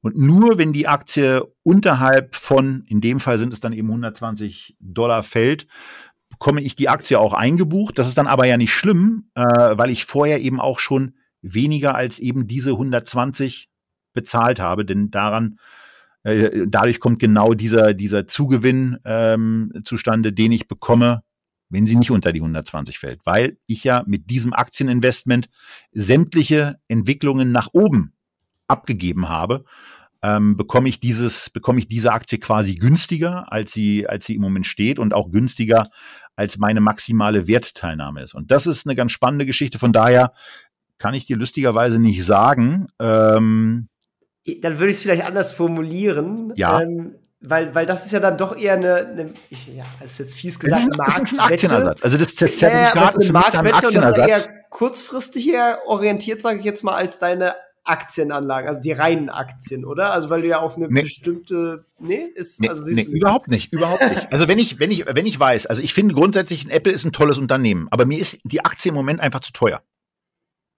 Ja. Ja, also eine Apple ist, ist, ist toll. Ich, ich habe jetzt heute gerade äh, mit, mit Richie von der Börse Stuttgart ein Video aufgenommen. Also es ist, es, Apple ist ein tolles Unternehmen. Aber mir wäre diese Aktie auf Basis der aktuellen Bewertung eben zu teuer. Und auf einem Niveau von 120 sage ich dann aber wieder, pff, oh, 120. Die machen, die machen im kommenden Jahr einen Gewinn pro Aktie von ungefähr 6 Dollar. Heißt 20er KGV. Bei dem Unternehmen, bei dem, was das Unternehmen da alles so schafft, bei dem Unternehmen, was Aktien zurückkauft und so weiter, finde ich das beispielsweise angemessen. Wenn ich also die, die Apple-Aktie für 120 bekomme, dann finde ich das attraktiv. Nun ist es aber so, dass ich diese Aktie zu einem eher auch günstigeren Preis, eben auch unter diesen 120 Dollar, dann einkaufe. Also im Moment ist es bei diesem konkreten Produkt beispielsweise so, dass ich sie für ungefähr 110 Dollar oder in diesem Fall 102 Euro einkaufe. So, ich bekomme die Aktie aber nur, wenn dieses Limit greift. Ja, und ansonsten ist es eben so, dass ich am Ende der Laufzeit diese 120 Dollar, im Moment glaube ich so dann 100, müssten es so 110, 111, 110, 111 Euro sein, ähm, zurückbekomme. So. Und dann habe ich bezogen auf die 102, die ich bezahlt habe, ja, ja 10 Euro Gewinn gemacht und das ist quasi die Vergütung für diese terminierte, limitierte Kauforder. Und das ist eben eine ganz, ganz praktische Sache, wo ich, ähm, wo ich dann trotzdem Geld dafür einsetzen kann, zu vergünstigten Preisen in Aktien hineinzukommen, die ich für interessant halte. Ja, das ist beispielsweise auch ein, auch ein ganz schönes Vorgehen, zum Beispiel bei einer äh, LVMH-Aktie, die im Moment ja auch eher äh, einigermaßen ambitioniert bewertet erscheint. So und so kannst du sowas machen. Und deswegen, jetzt kommen wir mal zurück zu dem zu der eigentlichen Frage, wie das mit der Gewichtung äh, im, im Portfolio aussieht da ist es dann eben so, ähm, dass ich das meiner Aktienanlage zurechne und mir dann eben eher anschaue nach dem Motto, wie bin ich da eigentlich regional aufgestellt? Weil wenn ich, wenn ich Zertifikate dann auch noch nach regionalen Unterschieden differenzieren müsste, dann würde ich relativ schnell schlecht gelaunt werden und das wäre mir zu aufwendig. Und ich mache das ja, dass ich mir so eine Detailübersicht erstelle, äh, wie ich im Moment eigentlich so allokiert bin. Das mache ich nur, das mache ich nur alle drei Monate und gucke dann eben, wo es steht. Aber hier ist es eben konkret so, dass ähm, bei mir, äh, ich spreche dann ja immer ganz gerne vom äh, liquiden Nettovermögen, ähm, vom liquiden Nettovermögen im Moment 60 Prozent, äh, 60 Prozent in Aktien liegen. 20 äh, Prozent habe ich äh, in der in der sogenannten äh, Klasse äh, effektiv ähm, äh, angelegt und effektiv, jetzt muss ich mal nachgucken, ob das außer Gold äh, wahrscheinlich auch noch Bargeld ist. Nicht, dass ich hier was Falsches sage. Genau, also das ist einmal, äh, das ist einmal, äh, sind einmal Goldinvestments und äh, zum anderen eben auch einfach so eine, so eine gewisse Cash-Position, die ich äh, auf, auf verschiedenen Konten ähm, oder eben auch in einem Handbestand an Bargeld äh, im, im, im Schließfach zu liegen habe. Okay, ja. Und dann nicht liquides äh, Vermögen sind dann natürlich deine Unternehmensanteile, die du hast. Äh, plus hast du noch Immobilien oder? oder? Ja. Ja. Okay, also auch äh, Vermieter langfristig dann oder? Äh genau, also ich, ich miete selber und äh, ich miete und vermiete selber. Äh, von daher ähm, bin ich bin ich auch ich bin auf beiden Seiten quasi da zu Hause und ähm, sagen wir mal so, versuche, versuche da ein, ein guter Dienstleister zu sein, was anderes ist es ja nicht. Ähm, du, du stellst eben gegen Geld eine Dienstleistung bereit und die heißt eben Wohnen. Und ähm, ja, das mache ich mit ein, mit ein paar Eigentumswohnungen, die, die ich habe und die zum, zum ganz großen Teil, also bei einer ist noch, ist noch ein kleiner Restbetrag offen, ähm, die zum großen Teil eben auch jetzt mittlerweile abbezahlt sind. Okay, ja. Äh, bei, bei den Aktien, da kann man so ein bisschen auch aus, aus äh, den Echtgeld-Videos rauslesen. Äh, du bist eher so der Value-Guy, also du, du möchtest nicht zu viel äh, bezahlen für, für deine Aktien. Was ist so dein Investment-Approach? Magst du ihn einmal kurz erklären? Also grundsätzlich, grundsätzlich kaufe ich ganz gerne Aktien, von, von denen ich ähm, also wenn man, also es gibt, es gibt, es gibt ja unterschiedliche, unterschiedliche Arten im Portfolio, äh, wo ich natürlich auch eine, wo ich irgendwann auch eine Apple gekauft habe oder dann eben auch irgendwann eine Amazon ähm, oder eine Alphabet und so weiter. Also äh, die, die Aktien, äh, die Aktien sind eben auch da, aber dann ist es eben auch so, dass ich irgendwann mal diese, diese, diese BYD Aktie ähm, mir, mir zugelegt habe. Und äh, das ist schon ein bisschen länger her, ähm, dass ich die gekauft habe und sich solche Unternehmen dann eben irgendwann entwickeln. Und das, das ist leider etwas, ähm, was ich, was ich für mich so zu spät dann wirklich auch durchge, also nicht zu spät, aber später als ähm, ich es eigentlich ganz gut finde und als viele andere das ja, das ja jetzt machen, wenn ich mir überlege, was wir auch von von von von Zuschauern von uns für Nachfragen bekommen und für Depotauszüge, wo ich dann sehe, dass die, dass die irgendwie eine Netflix dann beispielsweise schon fünf Jahre bei sich im Depot zu liegen haben, wo ich sage, Mann, das ist aber echt ausdauernd. In dem Alter war ich, war ich definitiv nicht so ausdauernd. Ähm, äh, also der Approach ist ein, zum einen ein breite, breite Standardwerte, die, die aber noch über ordentlich, also die, die aus meiner Sicht über ordentliches Wachstumspotenzial verfügen, äh, zu kaufen. Und das andere sind dann in der Tat eher Nebenwerte, die vielleicht auch nicht so im Fokus von, von institutionellen Investoren sind, die eine, die eine, die eine Apple und die eine Geschäftsentwicklung von einer Apple, von einer, von einer ja, von einer Amazon, Alphabet, was dann eben, was dann eben so darum liegt, von einer Coca-Cola wesentlich besser, wesentlich besser einschätzen können, als, ähm, als ich das kann. Ähm, bei mir geht es dann eher darum, auch zu gucken, sind diese Unternehmen beispielsweise im langfristigen Vergleich eher am oberen oder am unteren Ende ihres, ihres Bewertungsparameters. Und da ist es dann eben in der Tat so, dass es so Momente gibt, wo mir beispielsweise auch mal eine LVMH gut oder eben sogar sehr gut, äh, wie im September 22 gefällt. Und äh, diese, diese Momente sind bei bestimmten Aktien äh, eben sehr rar gesät. Äh, bei einer Hermes zum Beispiel ist es noch nicht einmal vorgekommen, äh, dass diese Aktie für mich preislich attraktiv war. Aber dann, dann kaufe ich sie eben auch nicht und das bedeutet für mich auch nichts Schlimmes. Aber es gibt eben im Nebenwertebereich gelegentlich so Unternehmen, die einen über den Weg laufen, wo man sagt, ja, das macht ja gar keinen Sinn. Ja, also das kann mal eine Unternehmung sein, äh, die, die mehr Cash hat, als äh, der Aktienkurs ist. Ja, also eine, eine Unternehmung, die beispielsweise 7,50 Euro Cash in der, in der Bilanz hat und die, die, die Kohle ist dann, äh, wie einem versichert werden kann, glaubhaft versichert werden kann, die ist eben auch wirklich da, aber die Aktie kostet nur 6 Euro. Und die machen jetzt vielleicht keine, keine horrenden Gewinne, aber die machen eben auch keine Verluste. Also äh, das Unternehmen handelt unterhalb seines Cashwerts und auch unterhalb de, also unterhalb seines Cashwerts auf der einen Seite und dann auch noch unterhalb dessen, was ja dann da ist, weil so ein Geschäft mit ein, mit, ein, mit ein paar Millionen oder auch ein paar zehn oder ein paar hundert Millionen äh, Euro zu betreiben, ähm, wenn auch mit einer schwarzen Null, das hat ja auch einen gewissen Wert. Und wenn der dann nicht abgebildet ist, dann, äh, dann, dann gucke ich mir das halt ein bisschen genauer an, äh, stelle gelegentlich auch mal, äh, wenn ich den Vorstand kenne oder wenn ich der Meinung bin, ich sollte den jetzt mal kennenlernen, äh, stelle ich da eben ganz gerne auch Fragen und ähm, trefft dann eine Entscheidung. Oder, ähm, das war bei einem anderen Investment mal so, da waren wir kurz davor, die Vermarktung, die, die Digitalvermarktung für dieses Unternehmen zu übernehmen. Das Unternehmen war zu diesem Zeitpunkt sehr, sehr, sehr günstig bewertet, also nahezu auf dem Tief. Und ich konnte relativ genau prognostizieren, was passieren würde, wenn Daniel Thieme und ich für die Adorum die Vermarktung dieser, dieser Finanzwebsite übernommen hätten. Und dann haben wir uns das angeguckt und haben dann eigentlich gesagt, oh, das ist aber ganz ordentlich. Und dann würden die auf einmal auch ganz andere Gewinne machen. Ja, und wenn man sowas weiß, ähm, wenn man weiß, dass man so eine Möglichkeit hat, so, so etwas dann zu tun und man sich auch zutraut, diesen Ertrag dem Unternehmen zu bringen, dann ist ja klar, was man mit der Aktie macht, dann kauft man ihn nämlich und ähm, ist dann eben investiert.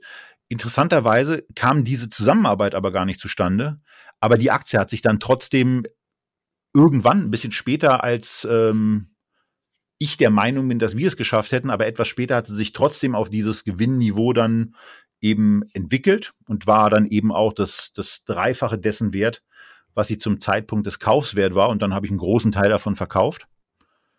Ja, und dann hat sie sich nochmal verzehnfacht. Das war ein bisschen ungewöhnlich.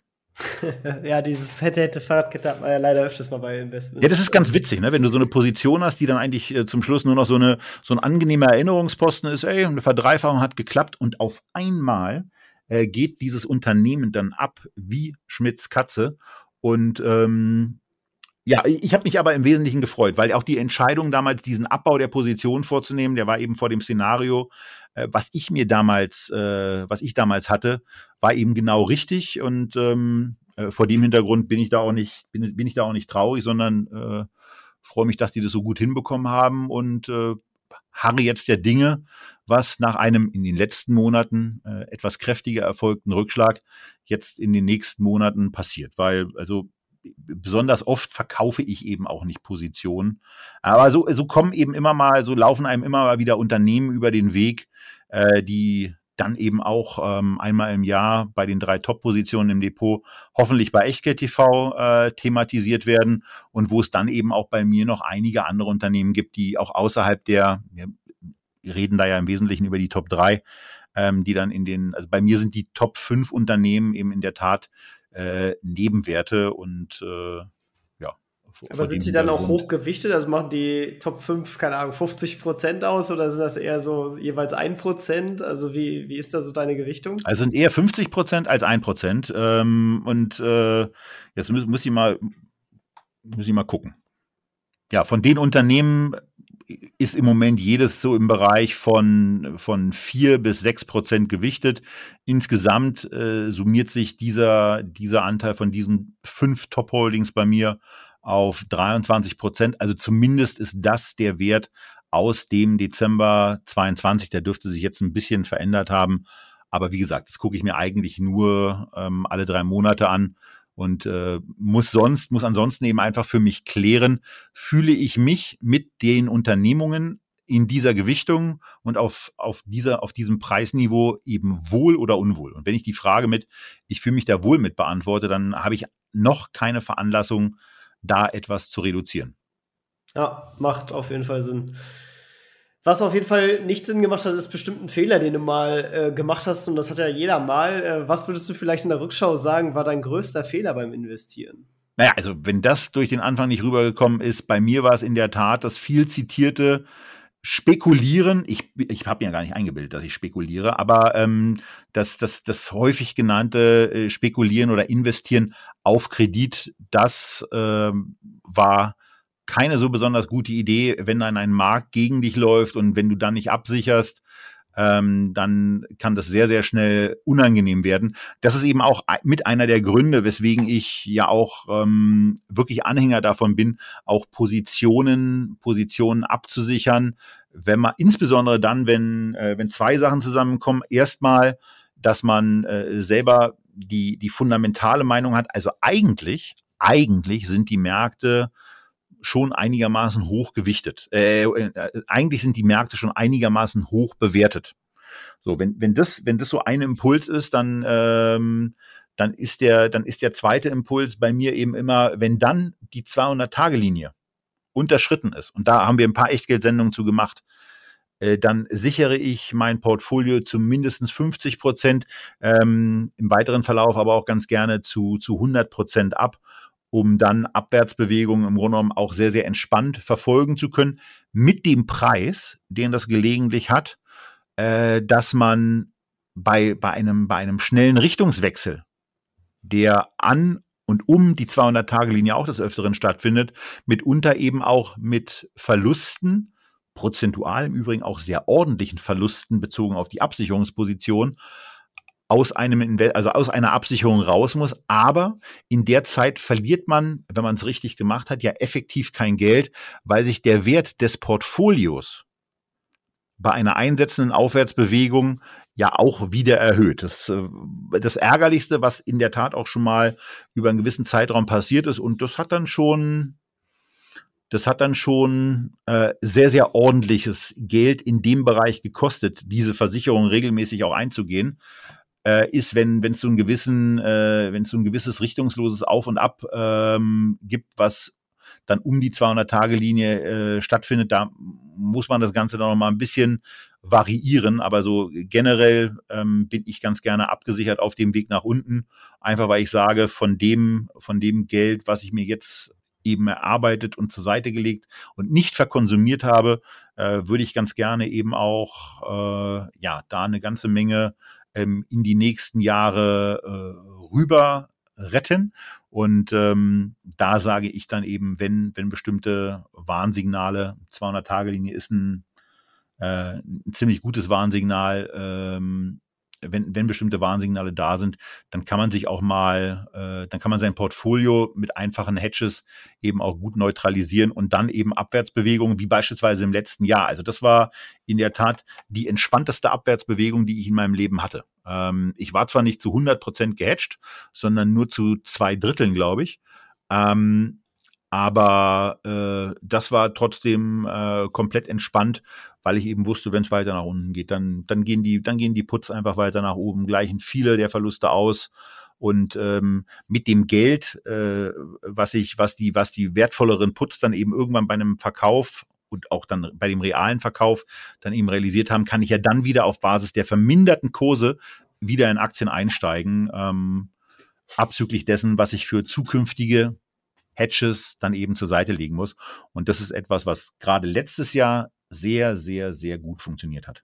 Wie machst du dann diese Zeitpunkte aus? Weil das ist ja dann die nächste Kunst, äh, dass man dann so, zum richtigen Zeitpunkt sagt, so jetzt verkaufe ich den Put und pack das Ganze wieder in Aktien. Weil es kann ja theoretisch noch weiter runtergehen oder auch nicht.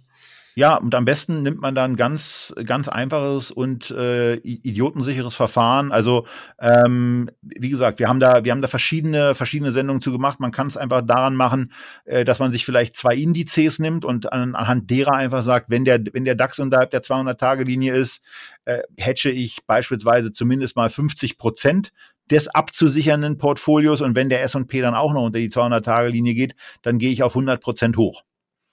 Ja. ja, das, das, das kann man so machen. Oder man kann auch ein paar Tage warten oder man kann prozentuale Stufen dann auch noch reinziehen. Auch das haben wir in der Echtgeld-TV-Sendung mal simuliert, weil es eben auch die Transaktionsanzahl dann deutlich senkt. Und das Wichtige ist ja vor allen Dingen, dass man in den krassen Verlustphasen nicht mit dabei ist. Ja, und das ist vor dem Hintergrund eben ganz spannend, äh, dass wir, dass wir jetzt mal wieder an einem, an, einem, an, einem, an einem spannenden Punkt sind, wo sich die Märkte sehr stark erholt haben und im Grunde genommen schon wieder eine ganze Menge Optimismus in dem Aktienmarkt drin ist, der aber aus meiner Sicht partiell noch gar nicht so richtig realisiert hat, dass auch die Zinsen wirklich deutlich gestiegen sind und ähm, sich vor dem Hintergrund so ein paar Verschiebungen von Aktien zu Renten eben auch wieder, wieder andeuten und es eben auch in diesem Jahr möglicherweise mal wieder zu einer Situation kommt, wo die Kurse nochmal eine andere Richtung einschlagen, nämlich die Richtung, die in Richtung Süden. Und äh, für, für so einen Fall schadet es ja nicht einfach, einfach zu wissen, ähm, dass man, dass man in der Regel nur, nur einen Mausklick von der Information entfernt ist. Wo ist denn gerade zum Geier die 200-Tage-Linie? Wir nehmen ja heute auf, weiß gar nicht, ob ich das sagen soll, aber wir nehmen ja auf am 20.02. So, und jetzt sehe ich beispielsweise, dass, dass, der, dass der DAX ähm, so irgendwie gerade ein Hoch ausgebildet hat, irgendwie seinen, seinen Hochpunkt bei 15.400 knapp 70 Punkten gemacht hat ähm, und dass die, dass die 200-Tage-Linie im Moment einigermaßen weit weg ist, nämlich bei 13.740 Punkten verläuft. Also im Moment kann ich relativ klar sagen, es kann zwar mal ein bisschen nach unten gehen, ähm, aber das ist noch nicht, äh, noch nicht entscheidungsrelevant in Bezug darauf, sondern wäre dann eher eine Spekulation auf jetzt nach unten gehende Kurse, was ich aber nur sehr, sehr selten mache. Ähm, aber die, die, in der Tat, also die 200-Tage-Linie ist für mich eben schon so etwas, wo ich dann sage, da, da gucke ich verstärkt drauf und ähm, äh, nutze sie, um dann eben auch Absicherungen einzugehen, insbesondere in Marktphasen, wo ich persönlich der Meinung bin, dass Märkte tendenziell überbewertet sind. Und ähm, deswegen ist eigentlich der DAX im Moment auch die, die nicht so relevante Bezugsgröße, weil der DAX äh, aus, aus meiner Sicht nicht wirklich unter, äh, nicht überbewertet ist, sondern eher äh, sehr attraktiv bewertet ist, wohingegen so die amerikanischen Börsen ähm, schon bei einem dortigen Zinssatz von, von 4% äh, auf Staatsanleihen zehnjähriger Laufzeit mit einem KGV von 20 und damit einer Gewinnrendite von 5% ja, das ist ähm, schon mal ein, ein sehr geringer Aufschlag äh, bei der Gewinnrendite gegenüber der sogenannten sicheren Rendite von Staatsanleihen, wo ich sage so, boah, ja, da, ist eigentlich jetzt einmal, da ist mal ein bisschen Luft drin, zumal ja auch bei einigen Unternehmen so ein bisschen die, die Wachstumsdynamik rausgegangen ist. Also das sind dann Sachen, die ich mir angucke und die dann eben auch dazu führen, dass ich naja, wie schon gesagt, eben vielleicht mal ein Investment nicht in eine direkt, äh, in eine, in eine, in eine Aktie direkt mache, sondern eben sage, oh, Apple, ja, aber bei 120 eben erst wieder oder ähm, was auch immer mir dann so über den Weg läuft. Ganz oft finde ich dann aber eben im Nebenwertebereich noch etwas, was mich dann mehr anspricht und wo ich, ja, wo ich an dieser, an diesem, an diesem unternehmerischen äh, ja, Werk äh, als Aktionär teilhaben will ja, teilhaben will man äh, besonders häufig an Sachen, die sehr gut laufen. Und äh, deswegen folgt natürlich noch die Frage, äh, was würdest du vielleicht als deinen größten Investment-Erfolg bezeichnen? Ähm, also, also die Apple habe ich schon verdammt gut getroffen. Also die habe ich zweimal gekauft und das waren, waren auch wirklich ähm, ich habe mich da irgendwann mal in Berlin mit einem mit einem Vermögensverwalter und äh, Family Office Manager getroffen. Der hat äh, der hat für die Apple-Aktien eine noch äh, krankere Nachbetrachtung gemacht, als ich sie gemacht habe. Und da konnte ich anhand meiner Kaufdaten dann sehr, sehr gut abbilden, dass ich das damals wirklich herausragend getroffen habe. Ähm, also deswegen eben auch, also das war ist auch so ein bisschen immer so dieser Ansatz, wo ich dann sage, naja, man natürlich kann das nicht immer, natürlich klappt das nicht immer. Ähm, ja, also bei Amazon ist es mir beispielsweise äh, beim zweiten Kauf, bei meinem zweiten Kauf nicht so besonders gut gelungen. Aber ähm, so, so ganz generell, also äh, Apple war halt zu dem Zeitpunkt wirklich ein sehr offensichtlich äh, extrem attraktiv bewertetes Unternehmen. Also KGV war so kurz vor der Einstelligkeit und wenn man, wenn man die Liquidität, was das Unternehmen damals, die das Unternehmen damals vor sich hergeschleppt hat, eben auch noch mit einbezogen hat, dann war es ein einstelliges KGV. Und äh, naja, das ist bei einer, bei einer, bei einer 26 oder sowas natürlich schon mal dann was anderes, wo die Aktie im Moment steht. Und also ich kann leider nicht mehr sagen, äh, was, äh, wie es bei meiner erst, bei meinem ersten Kauf aussieht, weil ich zweimal die Apple-Position gekauft habe oder zweimal Apple, äh, weil ich zweimal die Apple-Aktie gekauft habe und ähm, den ersten Kauf im Grunde jetzt auch schon wieder äh, dann da war es in der Tat aufgrund von Gewichtungsdingen ähm, abgestoßen habe, um auch eine Alphabet und eine Amazon-Position aufzubauen. Ähm, und vor dem Hintergrund ist es jetzt eben so, dass mein zweiter Apple-Kauf nur 600 Prozent im Plus ist. Ähm, und der wird eben in der Tat von einigen, äh, von einigen anderen, von einigen anderen Aktien eben noch, noch krass überboten. Also wir haben ja vorhin jetzt mal ein bisschen darüber gesprochen, dass dieses eine Unternehmen, wo wir dann dachten, wir könnten die Vermarktung übernehmen, ähm, ganz gut gelaufen ist. Und äh, also das war eben die, die Wall Street Online. Und ähm, die Aktie habe ich eben zu einem, zu einem Kurs bei mir einstehen von 40 Cent. Und äh, bei einem, bei einem aktuellen Kurs von 8,73 äh, klingen natürlich diese, diese 2000 Prozent Kurs plus ganz nett. Man muss sich aber dann eben auch vergegenwärtigen, dass der Kurs dieser Aktie äh, in den letzten 18, 24 Monaten eben auch bedeutend höher war. Und von daher in den letzten, ja, in den letzten zwei Jahren ähm, eben seit, seit einem Hochpunkt, der so im, im Juni 21 erreicht wurde, ähm, bei knapp 30 eben auch dramatisch an Wert verloren hat. Ähm, also dieses, dieses prozentuale Plus war eben auch schon mal deutlich größer. Da war auch die Gewichtung dann deutlich größer. Aber da, da ist es eben für mich der Restposten. Also da, da muss ich im Grunde genommen, äh, aus meiner Sicht muss ich da nichts verkaufen. Es sei denn, ich habe auf einmal ganz andere elementare Zweifel an der Zukunftsfähigkeit dieses Unternehmens. Dazu hat man in den letzten Monaten an der einen oder anderen Stelle zwar Anlass gegeben, aber ich bin schon der Überzeugung, dass die das hinkriegen werden. Ähm, und ja, wenn nicht, dann ist es eben jetzt mit einer, mit einer Gewichtung ähm, im, im unter 10 Prozent Bereich äh, eben zwar nicht schön, äh, aber mh, hm, auch nicht, auch nicht elementar. Und äh, ja, dann gibt's eben, eben noch so ein paar andere Aktien, die auch so im, habe ich hier 750 Prozent Bereich, 700 Prozent die BYD-Aktie, das, das ist eben das, da war ich dann eben irgendwann in Omaha und habe dann eben auch mal gesagt, naja, wenn der, wenn der Warren Buffett das im Depot hat und die Aktie wurde dann zu dem Zeitpunkt, als ich gekauft hatte, glaube ich, gerade relativ intensiv verprügelt, dann habe ich mir die eben mal hingelegt und die, da habe ich eben auch, glaube ich, schon zwei Drittel der Gesamtposition verkauft und ähm, naja, die, die arbeitet sich eben immer wieder an ihre, an ihre drei Prozent Gewichtung ran. Und ähm, ja, dann dann guckt man dann wieder. Also eine BYD ist bei mir im Moment so ungefähr mit 3% gewichtet, eine Apple, eine Apple ist mit ungefähr 3% gewichtet und äh, ja, ja, darüber sind dann eben die besagten Nebenwerte, die partiell eben äh, auch mit ja, deutlich, deutlich stärkeren äh, Performances aufwarten. Ähm, Punkt. Ja, das ist auf jeden Fall eine gute Sache. Vielen Dank für den Einblick. Äh, was auch immer ein beliebtes Thema ist, ist, ist Bücher. Bist du jemand, der, der gerne liest und gibst vielleicht ein Buch, was du anderen weiterempfehlen würdest, was dich selber vorangebracht hat?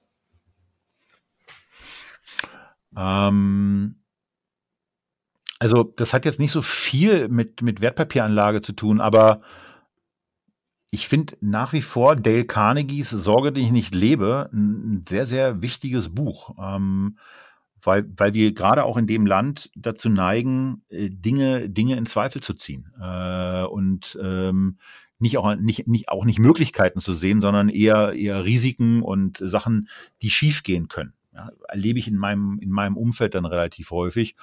Und äh, wenn man wenn man äh, in so einem Buch dann mal erklärt bekommt, dass der Großteil von Sorgen, die man sich eigentlich macht, ähm, unbegründet sind und äh, dass sie, dass sie gar nicht so, ähm, dass sie gar nicht so, äh, dass man sich gar nicht so viel Zeit dafür nehmen sollte, sondern vielleicht eher auch mal auf die Chancen achten sollte und äh, positiv in die Zukunft blicken sollte, weil es auch mit einem selber was macht, dann wäre das zumindest schon mal eine Sache, wo ich sagen würde, also das ist ein, das ist ein sehr, sehr gutes Buch, was ja vermutlich auch nie an, an, an Gültigkeit verliert. Und ähm, als zweites ist sicherlich äh, ein Buch über Warren Buffett zu nennen, wo ich ja seit über, über zehn Jahren regelmäßig auch zur Hauptversammlung nach Omaha fliege, äh, was ökologisch sicherlich nicht so kernoptimal ist, aber ja, das, äh, das ist eben etwas, was ich in der Tat seit, seit, äh, seit 2012 ähm, bis auf eine Unterbrechung jedes Jahr mache. Und dann darf natürlich auch eine Warren Buffett-Biografie nicht fehlen. Und ähm, bei mir ist es eben so, dass ich diesen Schneeball, äh, dieses, dieses amerikanische Buch, als äh, ja ein bisschen nervig in die Privatsphäre ähm, schnüffelnd empfand und äh, da ich da auch so auf, auf Dinge, ja, also mit Dingen äh, permanent konfrontiert mich gefühlt habe, die mich gar nicht so interessiert haben. Und da äh, ist deswegen Gisela Bauer erstens äh, eine wohltuende Abwechslung zu. Zweitens ist es die bessere Schreiberin, die in ähm, ja in, in, in weniger in weniger Länge äh, das, was Warren Buffett äh, ausmacht, erklären kann, nämlich diese diese, diese klare Rolle als Jahrhundertkapitalist und Kapitalist an der Stelle ausdrücke ich als positives Wort zu sehen. Ähm, denn man muss ja eben auch sehen, dass er nicht nur ein wahnsinniges Vermögen angehäuft hat, sondern dass eben auch diese Unternehmen, äh, an denen er beteiligt ist und wo er die den Managern äh, vor allen Dingen eben freie Hand gibt und ansonsten Zuversicht mit auf den Weg gibt. Äh, denn auch für ihn war übrigens Dale Carnegie eine ganz, ganz wichtige Sache und auf seinen ersten Dale Carnegie-Kurs weist er heute auch noch immer wieder hin, äh, dass das für ihn etwas ganz, ganz Wichtiges war. Also Dale Carnegie ist auch vor dem Hintergrund äh, gleich nochmal eine doppelte Ansage hier. Und der 100-Kapitalist ist einfach eine sensationelle Biografie über den aus meiner Sicht beeindruckendsten Investor, der das Thema Zinseszins äh, für jeden erlebbar gemacht hat mit einer Aktie, die irgendwann mal unter 10 Dollar notiert hat und irgendwann mal später zu über 500.000 Dollar notiert hat. Und das eben im Wesentlichen deswegen mit guten Entscheidungen, ähm, äh, Nichtausschüttung von Gewinnen, äh, sondern eben der Wiederanlage und ähm, deswegen ist der Schneeball zwar grundsätzlich äh, ein, ein ganz toller, ganz toller Titel, aber der Jahrhundertkapitalist von Gisela Bauer über Warren Buffett ist das bessere Buch dazu. Verlinke ich auf jeden Fall beides, also sowohl Carnegie als auch das Buch von Gisela in der Beschreibung. Äh, könnt ihr euch dann gerne mal durchlesen. Äh, abrunden würde ich das Ganze natürlich nochmal mit äh, einer lieben Standardfrage, Rollenspielfrage. Und zwar stellen wir uns jetzt mal vor, du wachst morgen im Körper eines anderen auf und bist wieder schöne 25 Jahre jung, hast einen angestellten Job mit circa 2000 Euro Nettoverdienst, noch 10.000 Euro auf einem Tagesgeldkonto. Du hast kein Netzwerk oder sonstige Kontakte mehr und musst mit deinem heutigen Wissen nochmal von vorne beginnen. Wie würdest du es angehen? Also das, das erste, das erste, was ich, was ich bei 10.000 Euro ähm, jedem, jedem sagen würde, ist äh, vielleicht mal zwei oder 3.000 Euro davon zu nehmen, um sich rauszunehmen und die Welt ein bisschen zu entdecken. Es gibt äh, total günstige Flüge, es gibt total günstige Möglichkeiten, sich irgendwo aufzuhalten. Wer noch nie in Asien war, der, der sollte das mal tun. Da kommt man mit einem mit Reisebudget von 3000 Euro schon ein paar Wochen sehr, sehr gut zurecht und ähm, äh, zunächst mal, äh, zunächst mal wäre es bei mir dann äh, das Thema Reisen. Wenn ich kein Netzwerk habe, dann vermisst mich ja in dem Moment auch erstmal keiner. Und äh, wenn ich, wenn ich, wenn ich, wenn ich mein heutiges Wissen dann eben auch noch habe, dann weiß ich, dass ich mit 25 vor allen Dingen eins habe, nämlich viel Zeit. Ähm, so, und dann verdiene ich ja, dann verdiene ich ja jetzt 2000 Euro. Und ähm, dann geht es eben darum, äh, dann ginge es vermutlich darum, mir entweder einen Job zu suchen oder ähm, etwas auf der, auf der freiberuflichen oder ähm, Unternehmensgründungsebene zu machen, wo ich ähm, zeitnah mehr Geld verdiene, damit ich dann weil ich, weil ich jetzt davon ausgehe, dass ich mich auf den 2000 Euro netto irgendwie auch eingerichtet habe. Also ich spare vielleicht irgendwie so 200 oder 400 Euro, aber den Rest, den benötige ich eben, um mich in meinem Leben äh, so, so wohl zu fühlen. Also die, die, die 1600 Euro, die ich dann nicht für, für Rücklagen beiseite gepackt habe, äh, die brauche ich eben und dann würde ich mich darauf konzentrieren, ähm, ja, finanziell Fortschritte zu machen und äh, davon, von diesen finanziellen Fortschritten dann eben immer 50 Prozent ähm, zur Erhöhung meiner Sparleistung mindestens zur Seite zu legen. Also wenn es dann irgendwie mal vielleicht 200 Euro mehr sind, dann äh, steigt die Sparleistung eben äh, von 400 Euro auf 500 Euro. Aber die anderen 100 Euro ähm, würde ich eben auch schon zum Leben nehmen, weil das ist äh, schon auch etwas, äh, was mir bei bei einigen ähm, sehr auf das Thema äh, finanzielle Unabhängigkeit äh, bedachten Personen stark auffällt, ist dieses, ist, ist, teilweise dieses Bedürfnis zu extrem sparen. Und ähm, das ist eben etwas, äh, wo ich, wo ich nur jedem raten kann, zu sagen nach dem Motto: Mach mal lieber, mach mal, hab mal lieber einen Job, der dir wirklich richtig Spaß macht, äh, wo du dich entfalten kannst und ähm, wo du einfach ähm, es auch nicht als äh, ja als zeitlichen Aufwand für dich empfindest, da zu sein, sondern weil du einfach sagst, das macht mir, das macht dir Spaß und du kriegst auch noch Geld dafür. Ähm, und wenn man in so einer Situation ist, dann, äh, dann, dann macht man vielleicht auch gerne ein bisschen mehr, dann zahlt sich das dann in der Regel in den, in den folgenden Jahren auch gut finanziell aus. Ähm, dann sollte man aber auch die Zeit, die man, die man nicht beruflich nutzt, eben auch mal so nutzen, dass man, dass man die Welt äh, sieht und eben äh, auch dafür vielleicht ein bisschen Geld mal zur Seite legt. Das kann man mit dem Auto in Europa machen, das kann man mit Flugreisen in der Welt machen, äh, je nachdem auch welche, ähm, welchen, welchen, welchen Fußabdruck man da auf der ökologischen Seite äh, hinterlassen will. Ähm, aber äh, das wäre so der, der wesentliche Ratschlag. Also ähm, 3000, für 3000 Euro mal mal die Welt entdecken, den Rest dann in der Tat äh, 100 Prozent in Aktien packen. Ähm, ich bin da, bin da äh, wie üblich bei meinem äh, gleichgewichteten Van Eck ETF ähm, und äh, sage ansonsten, sich darauf zu konzentrieren, dass man einen Job hat, der einem Spaß macht, in dem man gut ist. Und äh, ja, wenn das so ist, dann äh, wird sich das Einkommen erhöhen. Und wenn das nicht so ist und man aber sagt, man möchte im Finanzbereich etwas machen, äh, dann kann man ja auch mal einfach die Augen offen halten nach einem, nach einem Job, der einem vielleicht Spaß macht, wenn hier jemand dabei ist, der sich vielleicht sagt, ähm, äh, das klang jetzt partiell mal interessant und sowas im Finanzbereich vielleicht mal anzufangen, ähm, das wäre für mich ganz interessant. Der kann mir ja mal eine Mail schreiben, äh, dann gerne mit einem rangehangenen Lebenslauf am liebsten übrigens dann wirklich nur ein Dokument angehangen, weil die, die, die Anschreiben, die dann irgendwie mit sieben Anlagen kommen, das sind immer die etwas nervigeren. Ähm, also gerne, äh, gerne dann mal eine Mail schicken ähm, an job.tkramer.de.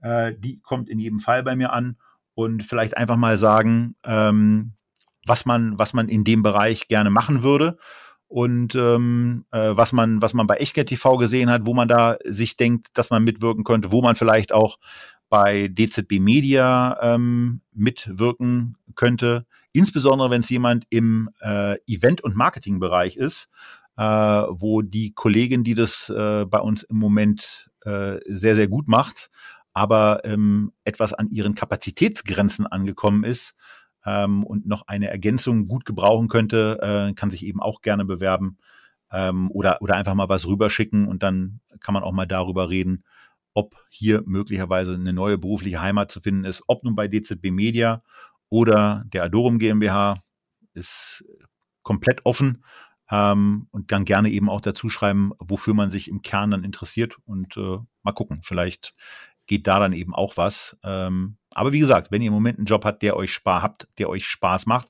der euch ausfüllt, dann weitermachen, weiter Gas geben und einfach die persönliche Einkunftssituation verbessern.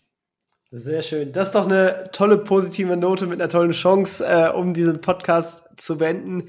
Vielen Dank für all die Insights, die du in diesem Podcast mit uns geteilt hast und äh, deine spannende Geschichte und ja, dass du zu Gast warst. Vielen Dank dafür. Danke für die Einladung. Dann äh, ja, bis zum nächsten Mal und ciao, ciao. Das war's auch schon wieder mit dieser Podcast-Folge. Ich danke dir ganz herzlich fürs Zuhören. Wenn dir der Podcast gefallen hat, würde ich mich sehr freuen, wenn du ihn mit einer Bewertung auf iTunes unterstützt. Außerdem möchte ich dich gerne dazu einladen, der Investor Stories Community auf Facebook beizutreten.